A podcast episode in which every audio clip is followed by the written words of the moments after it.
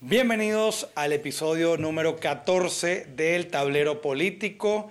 Estamos hoy Roberto Jun. Rubén Guía por aquí. César Pérez Guevara. César, ¿cuáles son las jugadas eh, previas las, las que vamos a hablar hoy? Vamos a verla.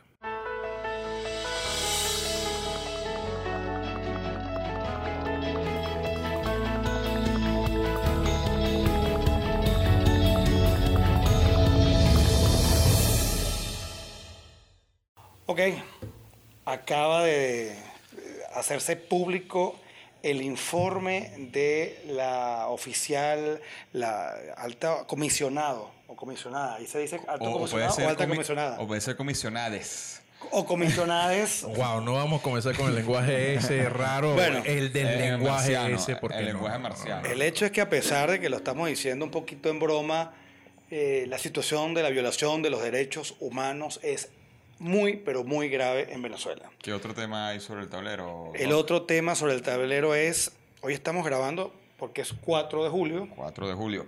hoy es Día de la Independencia de los Estados Unidos de Norteamérica y mañana es el Día de Independencia Patrio Venezolano.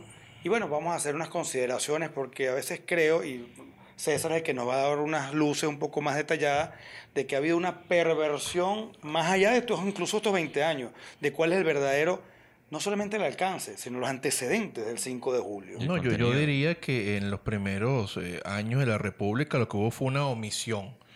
Y en los últimos 20 años ha, ha existido una perversión total de lo que pasó ese día realmente. Claro. ¿Y qué otro tema vamos a hablar? Yo creo que eso, el tema del 5 de julio es un tema que debemos tocar con bastante amplitud en este podcast. Y bueno, el, el tema Bachelet, que es lo primero que está, antes de empezar a lo que de verdad quisiéramos hablar de cosas interesantes. Bueno, el tema Bachelet, el interés es, digamos, variopinto por varias razones. Uno, porque ella se ha vendido en la región desde incluso su, su lucha política como una agente de, eh, Muy de la zurda. izquierda. Sí, muy zurda. Muy Totalmente. zurda, claro. Entonces, tan es así que eso como que daba alguna, no, no garantía, pero como un respiro mucho más eh, tranquilo para, para el régimen dictatorial venezolano.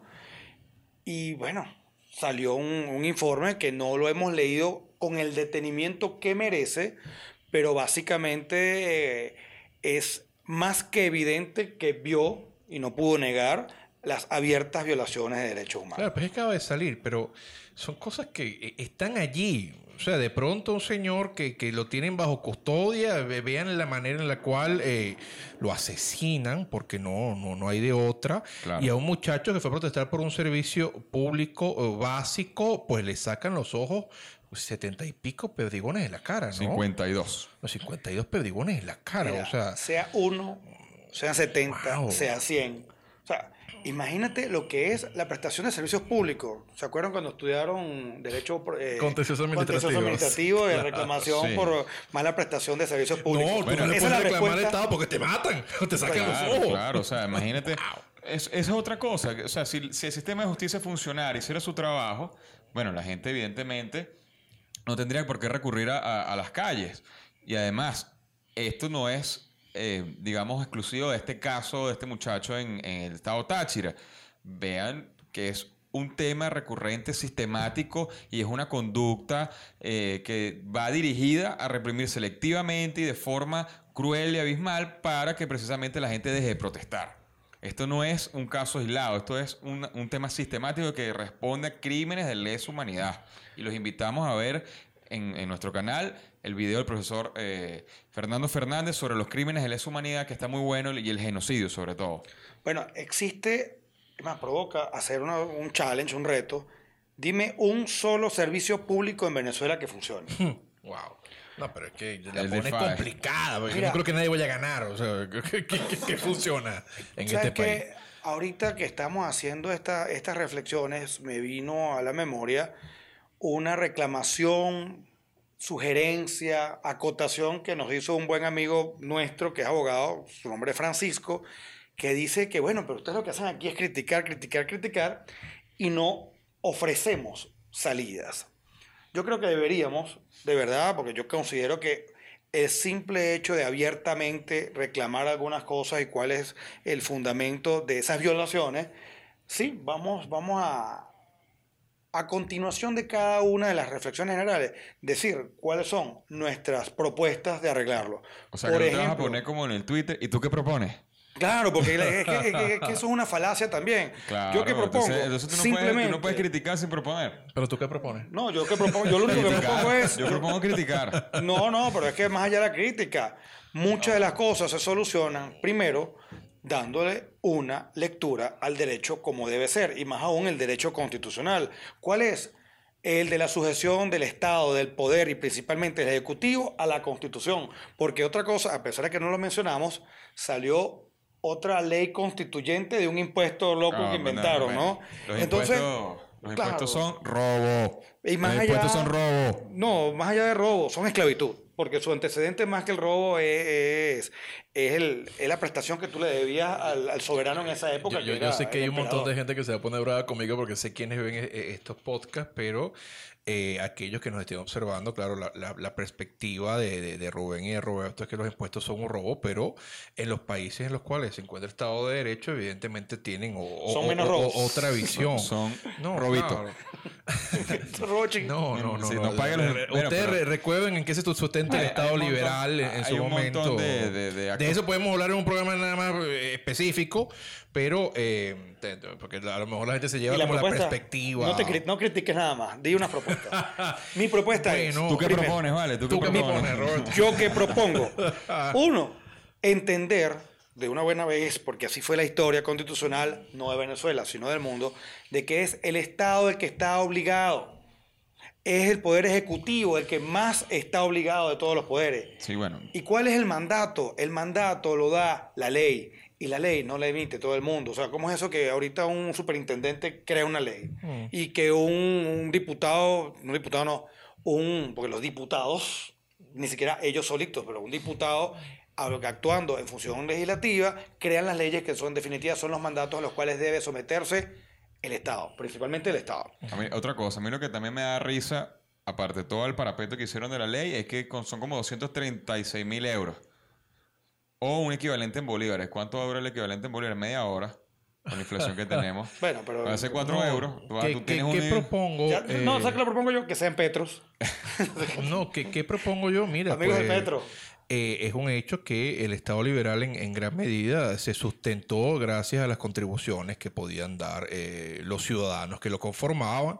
Y claro, evidentemente el nombre tiene esta carga fuerte, como dice Javier Milei, ¿no? Esto del impuesto, porque evidentemente no es algo voluntario, Voluntario, sino que es claro. coactivo. Pero, mira, eh, con una, una concepción eh, tributaria sana, eh, que no sea confiscatoria, que no pretenda ir en contra de lo que es el, el enriquecimiento de, de las personas, eh, no, no este impuesto que pretende como castigar a los exitosos y, y aplaudir a, lo- a los que no lo son. A los vagos. No, en lo absoluto. Yo creo que una concepción tributaria que más bien sea progresiva de alguna manera, este, no tiene por qué ser, ¿Por no qué tiene nada de progresiva y malo. no regresiva? Tengo un trabajo, está publicado en la página web en de la página web nosotros. www.culturajurídica.org. De todos modos, acerca de los impuestos, y esto no- nos podemos pelear en otro podcast exclusivamente. Vamos a cerrar con lo para de los. Que bueno, impuestos porque- que yo creo, considero que los, lo- los impuestos siguen Ah, siendo parte de una violación de los derechos humanos de los venezolanos. Yo, y bueno, no sé si estará en el informe de, de- de la Bachelet, pero fíjense una cosa. Ya sabemos que son sistemáticos. Eh, eh, la conducta es sistemática, es una conducta que eh, va a crímenes de lesa humanidad. Yo propongo, se fue- nos fuimos para los impuestos, pero yo propongo el tema, ¿cuál es la solución? Recordar la sentencia del Caracazo. Ahí hay una, hay una sentencia de la Corte Interamericana de los Derechos Humanos que no es de, no es de, no tiene dos días, tiene más de 20 años. Bueno, ya vamos, vamos a cerrar el tema de, de los- de- los impuestos. En porque serio, no si ustedes tema, ¿no? quieren que nos peleemos acerca de los impuestos, yo, yo me peleé con este par de gandules que son que, que están aquí conmigo, pues evidentemente Pero lo bueno, vamos a traer a alguien- No, no, no, no sigamos, no sigamos con lo de los impuestos porque se nos va a consumir el tiempo aquí. Volvamos al informe y su contexto.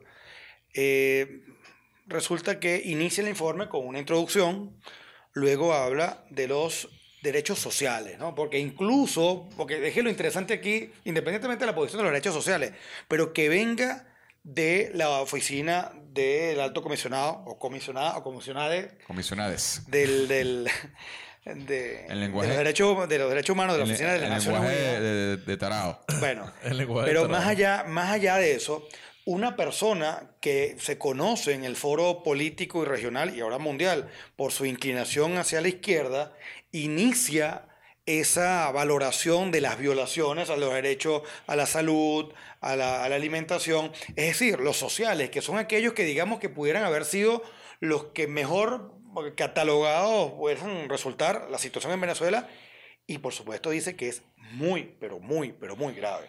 Luego pasa a una sección que es la relativa a los derechos individuales, las libertades individuales y las políticas. Hay presos de conciencia y lo reconoce, Claro. o sea, abiertamente señala el informe. También está la parte de la libertad de expresión, los presos políticos. Y luego, al final, concluye con unas recomendaciones muy interesantes porque son este, prácticamente y expresamente un numeral, no me acuerdo cuál de ellos de, la, Pues de las exhortos, recomendaciones era. Que se elimine el FAES. Porque a pesar de que hay otros órganos, entes, como queramos, queramos Que llamarlo, todo funciona muy mal y violan los derechos humanos. este desde sus inicios ha sido de, de- de- de choque. Lo que pasa es que yo, yo, yo me río un poco porque es que, eh, no es que el FAE funciona mal, el FAE funciona bien para los que lo creían. Ah, bueno. Claro, claro. O sea, no. Funciona estupendo, excelente, claro. pero eh, evidentemente Pero- para un fin, un fin funesto. Totalmente. Pero funciona muy bien para ese Acuérdense fin. que eso, eso viene de la cosa esta que llamaron Operación de Liberación del Pueblo, OLP, Sí. o Ah, bueno, los OLP. Pero es que es una cosa dantesca. Se ponían unas máscaras de calavera en Todavía, la cara para ir a matar muchachos. Evidentemente, bueno, pues, pues podemos pre- presumir que muchos eran delincuentes, pero es, que, que la no. forma es. ¡Wow! Claro, es que inclusive la, la Corte Interamericana y la, y la- y el la Comisión de, de los Derechos Humanos de la, de la Organización de los Estados Americanos ha señalado en reiteradas sentencias, re- reiteradas opiniones consultivas, que cuando se producen muchas bajas en, digamos, eh, en contexto de, de- de choque contra la delincuencia, por lo general, eh, Hay se- hay- no es que hay violaciones, es que hay ejecuciones extrajudiciales. Claro, violac- violaciones. Eh, miren, yo creo que eh, es una opinión que, que- que podemos dar. Esto de la izquierda y la derecha, eh, eh, lamentablemente, va a tener mucha tela que cortar en el mundo, eh, por lo menos en esta parte, por un buen rato. ¿eh? Eh, lo que no puede ser tolerado es que eh, personas eh, tapándose con una bandera de izquierda o de derecha, entonces estén protegiendo a violadores de derechos humanos nada más porque comulgan con el mismo lado de la mesa que ellos. Y lo triste, lo triste Wow. sería del caso de la Bachelet, que más o menos trató de, de- de medio... Maquillarla. Sí, pero que cómo lo maquilla. Claro. wow. Voy a, voy a hacerle una salvedad, que no es que esté de acuerdo con eso, es que la, la Organización de Naciones Unidas es una organización conciliadora. Está diseñada y pensada y su objetivo es prevenir eh, conflictos bélicos. Lo que está a nivel que no sirve para nada, básicamente. Exactamente. Entonces, y que está llena de un comunistas. saludo a la bandera. Y que, y- y que está llena de comunistas. Pero más allá de eso, este, wow, bien triste su participación de tratar de medio lavarle la carita a, a- a Maduro y compañía, porque, bueno, recordemos que la dictadura de, de- de- de Augusto Pinochet mató a su papá, la, la torturó a ella. Entonces, bueno, yo creo que Yo, yo sí te voy a decir una cosa. O sea, yo, yo no voy a aventurarme porque no he leído el informe que tenemos que confesar. Cuando estamos grabando acaba de salir el informe. Luego, no, por las, las ocupaciones del día, a mí por lo menos no me ha dado tiempo a leer el informe. No me voy a aventurar a decir que ella le está lavando la cara, por lo menos en el informe no, de no, este en el señor. informe no lo hace. No, No, no, lo ha hecho. En las, en las actuaciones, En la actitud, sí, en las actuaciones claro, políticas. sí, sí, en la sí. visita. En la visita la como manera tal. incluso como, como se dio la visita, sí. Mira, Rubén, porque queremos pasar al punto del, del 5 de julio. Vamos a hacerlo en la segunda parte. Nos quedan 10 minuticos para hablar aquí de, de terminar con el informe. con el Pero informe. para el informe, rápido, mencionaste las opiniones consultivas en el marco del sistema interamericano. Resulta que eh, el Estado colombiano presentó ante la Corte Interamericana de Derechos Humanos una solicitud de opinión consultiva relativa al destino o cuál, cuál sería este, el proceder en aquellos casos de otros estados o de los estados de, de la organización que denuncian el sistema, es decir, la Convención Americana. ¿Tú estás, no- tú estás diciendo Venezuela? No, Venezuela dice que es Venezuela, porque abiertamente dice que está ¿Tú denunciado. estás diciendo que Venezuela denunció el tratado? Eh, incluso están pidiendo opiniones, aquellos que nos están viendo que tengan este, trabajo sobre eso, perfectamente pueden entrar en la página de la Corte Interamericana de Derechos Humanos y está una suerte de convocatoria abierta a universidades, estudiosos, eh, grupos no gubernamentales que hayan desarrollado este tema para que también una suerte de amicus curiae aporten sus opiniones sobre, no necesariamente tienen que ser venezolanos, puede ser en abstracto lo que es el derecho, el derecho de los derechos humanos. pues. Roberto, ¿Qué? que es un amigo curiae. Es literalmente el amigo de la corte, es decir, aquellas personas que pueden coadyuvar con la corte en aquellas opiniones jurídicas para que tomen la decisión sobre un punto determinado. Gracias. Ok. ¿Pero por qué no te lo dieron en la universidad? No. Ah, bueno. bueno, no hablemos entonces de esa Nociones jurídicas por Roberto Junca Valiere. Menos mal que nociones jurídicas, porque a mí me estaban metiendo otra cosa y que lo que yo leo no sirve para nada. Pero bueno, Oye, pero qué sensible, vale. soy sensible. Esperen la, la sección Información Inútil con Roberto Junta. Pero bueno, a mí me gusta leer No, cosas No, interesantes. tú sabes que eso es nada más para que la gente... Es una estrategia de marketing. Ok, pero sabes que yo he utilizado esa información que pudiera parecer inútil en algún momento específico. No, claro que no es pasan dos, tres días y ahí viene, ¿viste? Como solucionamos esto leyendo algo que era de 1430. y volviendo a 1430 o no 1430, vamos a avanzar un poquito de esa fecha, pero vamos a retroceder un poquito. 1800. Ya va, pero eso, es construido lógicamente extraño. No, lo que pasa es que... Eso no es un reggaetón, para adelante y para atrás. No, lo que pasa es que quería utilizar esa, esa estrategia de ubicarnos en el tiempo, porque estamos hoy, 4 de julio del 2019, y nos estamos esperando para mañana la celebración, no sé de qué, pero el hecho es que se cumple un aniversario de una fecha muy especial para Venezuela, que es el 5 de julio de 1811 porque tiende a mezclarse el 19 de abril de 1810, el 5 de julio de 1811. claro. Al 1810 dicen que es la firma del acta de independencia y no, no es así. No Y como yo no quiero invadir áreas en las cuales no he estudiado con la profundidad, yo creo que César debería...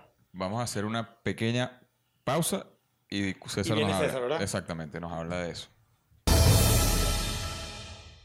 Volvimos. 5 de julio, 1811. Hay que hablar del 5 de julio de 1811. Primero hay que hacer eh, las salvedades eh, de lo que es la confusión histórica que existe en Venezuela total, ¿no? Eh, ¿Cómo tú le explicas a unos muchachos, ni siquiera del liceo, de la universidad que nos ha tocado varias veces, que el 19 de abril del año 1810 y el 5 de julio del año 1811 son fechas eminentemente civiles en las cuales Simón Bolívar no tiene absolutamente nada que ver eh, con preponderancia. ¿Y los militares? Nada que ver. Ok. Y de pronto, eh, eh, las otras fechas que los hacen celebrar, por lo menos el 24 de, julio, eh, de junio del año 1821, eh, allí es otra cosa. Es una fecha bélica en la cual el ejército colombiano, conformado en su gran mayoría por gente nacida en la Capitanía General de Venezuela, quita el poder español de la corona eh, española de esta parte del mundo, por lo menos la Capitanía General de Venezuela. Es una cosa rarísima, ¿no? Pensar todo esto, entender que fue Colombia, pero ese no es el caso, ese no es el punto, de eso hablaremos en otra fecha. 5 de julio. Otra cosa, que hay que entender que también esa guerra fue una guerra civil en buena parte. Eso lo dice Loreno Vallenilla Lance, cesarismo democrático, y creo que es una gran tesis. Pero hay que recordar algo. Yo siempre lo explico. Recuerden que Napoleón Bonaparte había invadido eh, la península ibérica en general. Había hecho que Fernando VII eh, abdicara en nombre de su padre, Carlos IV de nuevo, que Carlos IV abdicara en nombre de Napoleón, y Napoleón abdica en nombre de su hermano José Bonaparte, al cual van a llamar José I de España, alias Pepe Botella, no solamente porque parece que le encantaba eh, echarse unos tragos, sino que también de las primeras medidas liberales que toma José Bonaparte es quitarle unos impuestos al trago. Entonces se puede imaginar que los españoles dicen, bueno, este tipo Mira, es chéverísimo. impuestos, Y otra vez con los impuestos. Bueno, En pero... fin. Tremendo- pasa? tremenda decisión, además. ¿Qué pasa? Eh, bueno, Juan Germán Rocio, eh, el gran olvidado de la historia venezolana, cuyos restos se están pudriendo en Cúcuta, eh, el padre que yo considero que es el padre republicano de la primera república venezolana, en general de Venezuela. En estos días existía una conversación súper sabrosa acerca de que Venezuela nada más había tenido una sola república. Son cosas que se pueden debatir eh, posteriormente. Pero este hombre, Juan Germán Rocio, el gran jurista venezolano de ese entonces, que lo tengo que decir de nuevo, no era mantuano, era mestizo, ya hay que, hay que esa salvedad. Él dice, bueno, mira, pero si la bula cuetera de los reyes eh, que había hecho el Papa Alejandro VI, Alejandro Borgia, establecía que el dominio sobre estos territorios no se podía de ninguna manera derogar por acto de fuerza y Napoleón Bonaparte evidentemente estaba haciendo un acto de fuerza, entonces la soberanía que venía de Dios al monarca volvía nuevamente a Dios, pero de esta manera se repartía directamente de la fuente divina al pueblo. Y el pueblo constituía una junta y el pueblo salvaguardaba en la Junta la soberanía que tenían que darle nuevamente al monarca. Este ejercicio eh, teórico es lo que va a pasar el 19 de abril del año 1810. si Fernando VII, el rey español, está preso, entonces hacemos una junta conservadora de los derechos de Fernando VII para darle el poder a Fernando VII, como lo llamaban, el deseado, una vez que salga de prisión. Y esto es lo que pasa el 19 de abril del año 1810. No hay declaración de independencia, no hay fin, no, nada de eso. Decíamos, somos españoles, estamos muy felices de ser españoles. Nos invadieron los franceses, agarramos el poder hasta dárselo a Fernando VII cuando vuelva. Claro, había gente había gente que sí quería hacer la, independencia, pero querían esperar un poquito o ver cómo hacían las cosas, ¿no? Eh, Rocio siempre habló eh, de, estas cosas, pero Rocio lo que no quería era una guerra fratricida en la cual se mataran hermanos con hermanos y lo que pasó. todo. Ese, ese, es el pensamiento civil de Rocio, no el pensamiento evidentemente de los militares, ni de un joven llamado Simón Bolívar que por aquella época decía que había que matar a todos los españoles. Ya lo decía por allí Bolívar en esa época, y el mismo Miranda decía que era un muchacho de ideas peligrosas. Bueno, y que, y que tiene una serie bien culebrera en, en, Netflix. Antes de hablar de la serie, no se la recomiendo. Antes de hablar de la serie. porque no antes de hablar de la serie, que es una barbaridad. Eh, Claro, entonces recuerden, viene para acá Francisco de Miranda, traído por Simón Bolívar, los que dicen que, que, eran amigos, ¿no? Francisco de Miranda nació en el año 1750, ya cuando viene para acá tenía 60 años y la esperanza de vida de la época eran 50. Imagínense más o menos la perspectiva de Miranda. Bolívar era un chamo de veintitantos años, en fin, eso es lo que pasa, ¿no? Y al final, para hacer el cuento corto, el 5 de julio del año 1811 se declara la independencia. Sin embargo, provincias como Maracaibo, Coro y Guayana no, están de acuerdo con la independencia. Son siete en las provincias que declaran la independencia y por lo tanto es lo correcto que nuestra, nuestro pabellón nacional tenga siete estrellas, porque fueron siete las provincias que hicieron la independencia. Un acto meramente civil. ¿Y por qué ustedes me dirán a mí, bueno, esta gente que estaba diciendo el año anterior, en abril, que vamos a guardar el poder, eh, la soberanía para el rey, porque de pronto un año después no lo hacían? Bueno, resulta que Fernando VII eh, en todo este tiempo le pidió a Napoleón Bonaparte que le diera una hermana para casarse con ella, para ser más amigos, o que lo adoptara.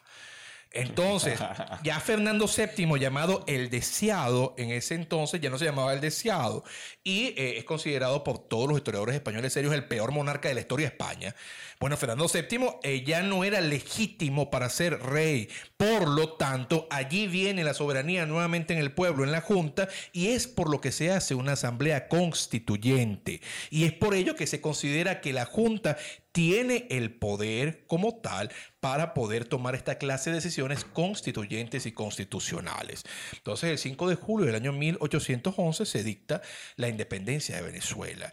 Y al ser un acto meramente civil, como ustedes han visto, yo no les he dicho ni vuelvan cara, ni este, españoles y canarios contar con la muerte aun cuando seas inocente. No he dicho nada de eso. Es un acto meramente intelectual a través del cual se transforma y crea la primera república de Venezuela. Es importante mañana. Irremediablemente libre somos irremediablemente libres eh, y todo esto fue gracias a grandes hombres civiles como Juan Germán Rocio, el caso de Ustaris, el caso de Gabriel de Ponte.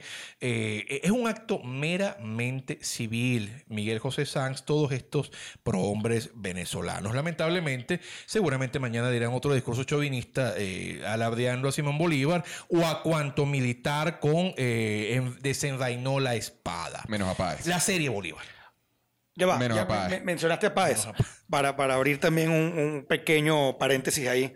hace par de semanas, unas cuantas semanas, era aniversario del natalicio de Páez, creo que fue. No, Páez nació el Oh. 13 de junio. Bueno, hace un par, par de semanas. Casi un mes. Y entonces bueno, corrían por las redes que yo no sé quién escribió, que bueno, que estaban olvidando a Páez, etcétera, etcétera. Cuando Páez era, este, bueno, sí, uno de los, de los, de los, de los militares más importantes de Venezuela, pero entonces decían, ¿y por qué no se llamaba la Gran Venezuela en vez de la Gran Colombia? Wow. Entonces yo decía, señores, que es que en ese momento no existía la Colombia que hoy existe. Exactamente. Entonces, además, que- colombianos que- éramos todos. Más bien, lo que pasa es que después queda... Va- vamos a hablarlo. Vamos, No, es vamos que a, después, eh, Eh, Cristóbal eh, Colón, porque eso que se llama la Gran. Colombia, por Cristóbal Colón, No. Cristóbal Colón era como un astronauta. Claro. Pero la cuestión está sea, en que recuerden que la historiografía hace cosas. Nunca se llamó Gran Colombia. Se fue Colombia. Eh, En, un- en una reunión precisamente, un seminario que hemos tenido hace poco eh, entre historiadores colombianos, venezolanos, hemos echado el chiste incluso. Bueno, a lo mejor a Bolívar le habría encantado el nombre. O sea, a lo mejor Bolívar estuviera vivo ahorita y dijera, bueno, me encanta, vamos a poner ahora Gran Colombia en vez de Colombia, porque a Bolívar le gustaban las cosas dantescas. Y se le ocurrió también por haberse inspirado en la idea de, de la Colombella, ¿no? Hay unos que pudieran decir que le robó la idea. a- No, no, eh, eh, no, no. Porque la Colombia, ¿de dónde viene? No, es que ese es el problema. Colombia es un nombre que ya se ya venía. O sea, Miranda, cuando Miranda puede ser el- puede ser, reputa uno que es el primero que lo dice aquí, pero no es el que lo inventa. Colombia, el concepto de estas tierras libres bajo el nombre de Colombia, gracias a Colón, que fue, que fue su, su- descubridor, ya era una idea que existía en la Europa de la época y aquí también. Entonces, es Y- bastante y interesante eh, pensarlo. tampoco es el, el autor intelectual de, de la idea de la independencia. Había un monje que lamentablemente ahorita eh, no Estás recuerdo el hablando nombre. de Fray Vizcardo, seguramente. Exactamente, la carta a los americanos. Fray Vizcardo, sí. Exactamente. Eh, no, bueno, nunca hubo Gran Colombia. El nombre de la república es Colombia. Bolívar en alguna carta la llamará Colombia la Grande. Porque en ese entonces lo que hoy en día conocemos como Colombia se llama eh, se llamaba el Virreinato de la Nueva Granada. Y de hecho, hay colombianos que dicen, bueno, eso de neogranadino se lo inventaron ustedes, porque esto era Cundinamarca. O sea, eh, eh, vamos, son, cosas complicadas que no se pueden explicar así. Entonces, Gran no era Venezuela es absurdo.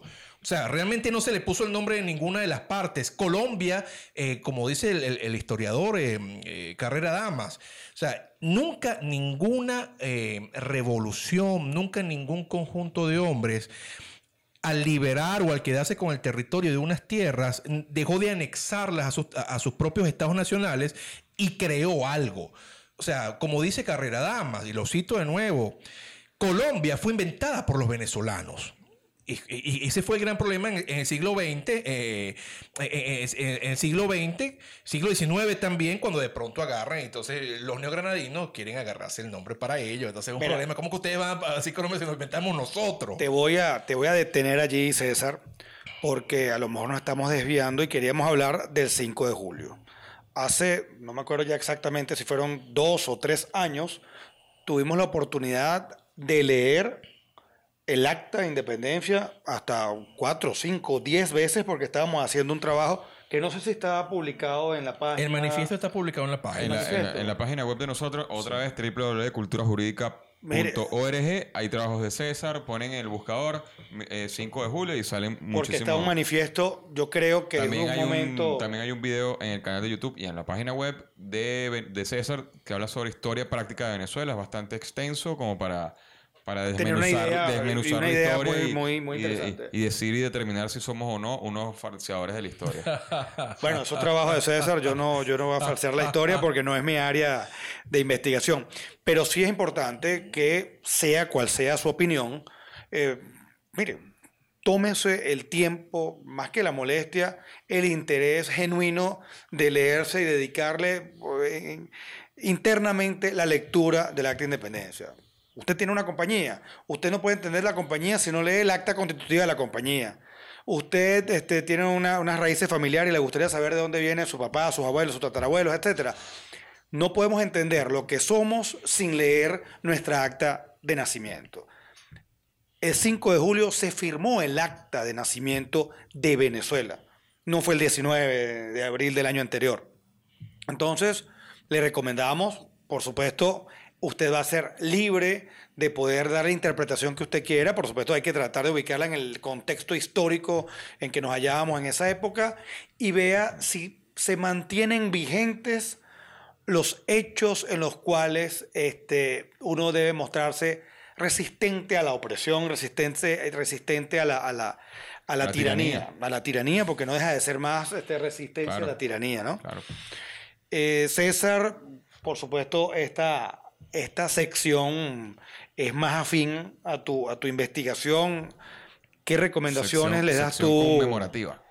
a los, a los visitantes de nuestras páginas, quienes nos van a leer, quienes van a de alguna manera compartir sus, espero que así hagan, sus experiencias en cuanto a Venezuela hoy en día reúne las mismas condiciones que en 1811 como para declarar no solamente como país, sino internamente libres a la opresión. El principal redactor del acta de la independencia fue Juan Germán Rocio. El principal redactor de la constitución del año 11 fue Juan Germán Rocio. Rocio escribió en el año 1817 en su gran libro El triunfo de la libertad sobre el despotismo, depender de la voluntad de un solo hombre es esclavitud.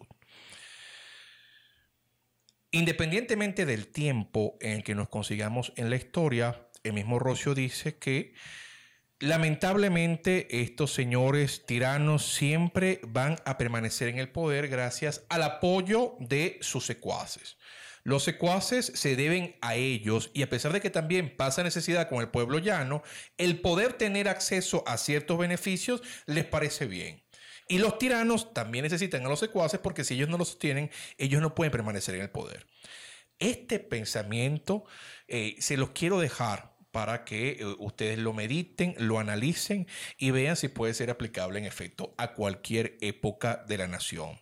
La historia eh, no es que se repita, eso es mentira, eso es un bulo burdo, vulgar que dijo alguien para quedar bien en un programa de televisión probablemente. Aunque eh, lo, lo ha dicho... eh, lo ha dicho eh, un estudioso en el siglo XX, ahora mismo se me va el nombre, era un español que fue criado en Estados Unidos. La historia da lecciones. La historia es un manual de lecciones. Tú las lees, tú, si tú sabes que allí dice 2 más 2 es 4 y tú pretendes que sea 10, entonces tú no vas a sumar 2 más 2. Tú vas a buscar 5 más 5 y es 10, ¿no? Si revisamos la historia y vemos en qué nos equivocamos y no lo volvemos a hacer, les aseguro que tendremos un país diferente. Pero para eso tenemos que leer y para eso tenemos que ser un pueblo culto. Es el, el único consejo o recomendación que creo que se puede dar en estos momentos tú crees- tan difíciles.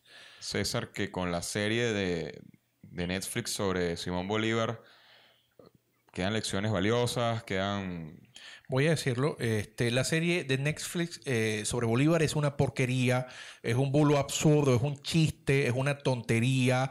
eh, son un montón de, de personas que utilizan lugares comunes junto con unos cuantos, yo diría, renacuajos de algunas instituciones colombianas, porque entiendo que fue hecho en Colombia. Sí, por Caracol, Y por se pretende seguir rindiendo culto nuevamente al gran héroe, al gendarme necesario, lo cual es una tontería. Y esto no quiere decir que mi, mi hablar sea antibolivariano. No, o sea, yo no tengo absolutamente nada en contra de la figura de Bolívar, pero tiene que ser entendida en su justa dimensión. No se le pueden poner méritos a Bolívar que no tenga. Del mismo modo que tampoco estoy de acuerdo con que se les quiten los que tiene. Por lo menos el implementar Colombia como unidad es una cosa maravillosa.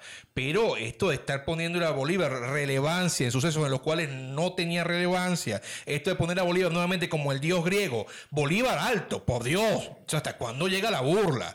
A mí- mis alumnos de la universidad me dijeron, profesor, ¿usted la vio? Entonces yo agarro, voy, No pongo Netflix, pongo el primer capítulo y en el primer capítulo no solamente es que Bolívar es personificado por el hombre más diferente a él, por Luis Jerónimo Abreu. Imagínense, Bolívar era un hombre extremadamente pequeño y delgado y decía Oliari que tenía manos tan delicadas como de mujer y ponen a este varonazo que es Luis Jerónimo Abreu, un tipo alto y papeado. Y cuando veo el que hace papel de Páez es más pequeño que el que hace papel de Bolívar. O sea, lo Bueno, cual es una locura. eso no es- ¿Cómo el centauro de los llanos va a ser más pequeño que Bolívar? Y eso no, y eso no es casualidad, eso... Eso tiende eso, a una... eso- eso responde a, a, bueno, a, a poner, a engrandecerlo, claro, claro. Yo lo que sí es que vi, bueno, yo pensé que estaba viendo María la del Barrio en el año 1800. Sí, sí, sí. una- Eh, una- entre los una 1790 y 1800 hay algo. Yo me confieso, Era, era, era un culebrón. Eh, yo pensé que en cualquier momento podía salir Betty la Fea. No, yo recuerdo el gran poema, el, el bello poema de Andrés Eloy Blanco que se llama Epístola a una desconocida, en la cual al final del poema, que es una maravilla, ojalá lo lean ustedes alguna vez, él dice, y más que bella, suponerla alta, que ser alta es ser estrella, ¿no? Yo me imagino que aquellos que eh, ven a Bolívar tienen que verlo necesariamente alto, bien parecido, simpático, para ellos poder sentirse feliz con la figura de Bolívar y no con el hombre pequeño, con todos los méritos y con todos los defectos que tuvo, ¿no? Me refiero pequeño en tamaño, porque entiendo que hay personas que consideran que las acciones de un hombre son aquellas que lo hacen grande o pequeño, pero me estoy refiriendo de esta manera. Bueno, mira, yo no he visto Netflix, tengo mucho temor en meterme a ver series porque me han dicho que todas son buenísimas. Entonces, ¿en qué tiempo duerme no, uno? No, todas son buenísimas, pero, yo, sí me he quedado con alguna serie que te digo de verdad que no puedo dormir. Yo tengo, yo tengo miedo de quedarme ahí, me prenda y después pasen días y no saben dónde estoy y estoy viendo una película y me quedé allí. a mí me pasa. Porque me, me, me preocupa Estamos eso. haciendo propaganda de Netflix, por cierto. Ah, bien. Ah, bueno. Netflix. bueno, en definitiva. le metió plata al podcast. Mira, en definitiva, yo creo que. Sin entrar en que Venezuela es nuestra madre y unas cosas que son así, eh, a pesar de, los momentos tan, tan complejos que tenemos, eh, le deseo feliz cumpleaños a Venezuela, eh, le deseo un año que inicia otra vez luego de, de, mañana, pasado mañana, en la cual, como lo hizo otrora, ahora pueda nuevamente recuperar su institucionalidad, su justicia, que puede recuperar este, aquel resplandor que una vez tuvo. Creo que nuestra labor es levantar a lo mejor ese, esa inquietud a quienes nos escuchan, a quienes nos oyen, a quienes nos escriben. Los invitamos a que sigan bajando, sigan enviando comentarios, sigan proponiendo temas, porque muchos de estos temas a veces nos reunimos, nos los envían en privado, háganlo en público para que más personas puedan opinar. Y bueno, ¿Qué queda como mensaje y reflexión final?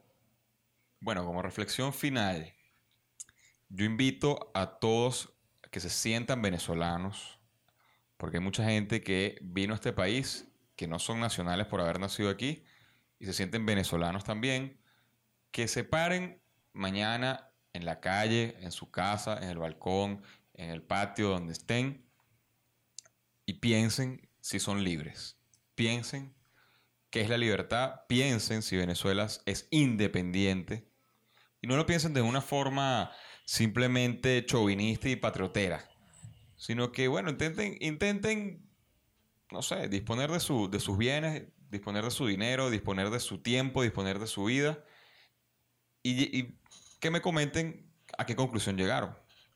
Yo la conclusión mía la reflejo todo el tiempo en mis redes sociales, la reflejo todo el tiempo en este podcast, en los videos que tengo. Pero ¿y tú qué propones? ¿Yo qué propongo? Bueno, yo propongo cosas que no puedo decir en este podcast. No, la mentira. Este, bueno, básicamente que la gente tenga, eh, desarrolle lo que se llama la, conciencia crítica. Porque sin eso no, no vamos a, construir lo que es la ciudadanía. Me, me, molesta mucho ver a veces gente que dice de forma impetuosa, mira, eh, ¿quién se atreve a ustedes que ni siquiera tienen cuatro seguidores a decirle que tiene que hacer Guaidó? Digan lo que les dé la gana. Porque eso es la libertad. Y sean responsables de lo que dice también. Yo, em, por la misma espontaneidad con la que siempre hacemos estas cosas, me he tomado el atrevimiento de, agarrar mi, teléfono móvil, ¿no? Y lo he hecho porque eh, eh, Roberto decía algo que me llamaba mucho la atención. Él hablaba acerca de Venezuela. Pero ¿qué es Venezuela? ¿Dónde está Venezuela?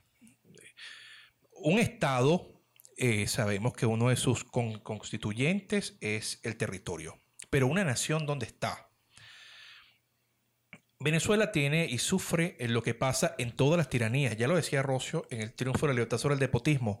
Una de las causas principales de una tiranía es la diáspora de los ciudadanos. Lo dice Rocio hace más de 200 años. Venezuela actualmente está viviendo una diáspora espantosa.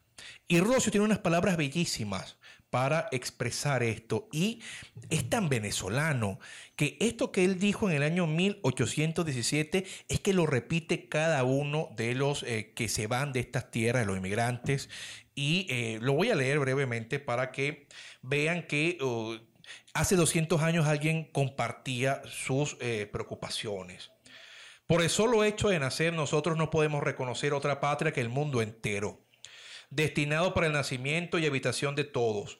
Por varias y multiplicadas que sean las divisiones de esta patria común, por diferentes que sean sus cultos, sus costumbres, sus usos y gobiernos, nosotros no debemos considerar más que una sola familia, una sola república en la superficie de este globo, cualesquiera que sean los estatutos con que el hombre ha querido marcar el repartimiento de la tierra y diversificar las porciones respectivas de sus nombres, ha quedado ilesas las relaciones naturales que los unen entre sí como descendientes de un padre en común hay una serie de, sinvergüenzas y alcahuetes que han pretendido decir que aquellos que no estén en Venezuela pues no pueden opinar. Pues sencillamente no podemos apoyar en lo absoluto ese terrible punto de vista. La nación del venezolano no se limita solamente al territorio. Eh, Venezuela está en donde está cada uno de sus hijos de bien. Eso está pasando mucho actualmente y no porque ustedes estén pegados al territorio son más o menos venezolanos o pueden opinar más o menos. Por Dios, opinen, pero siempre hagan lo mejor por esta patria, por esta nación que tanto nos ha dado a nosotros, sus hijos y al mundo en general. Bueno, se nos está terminando ya el tema. Eh, César, como siempre, tus apreciaciones desde el punto de vista del, estudio de la historia que es uno de tus fuertes. Nos despedimos, esperamos sus opiniones y si me, atrevo a hacer una propuesta que es desearle algo a Venezuela. Feliz cumpleaños y te deseo libertad. Todos lo hacemos.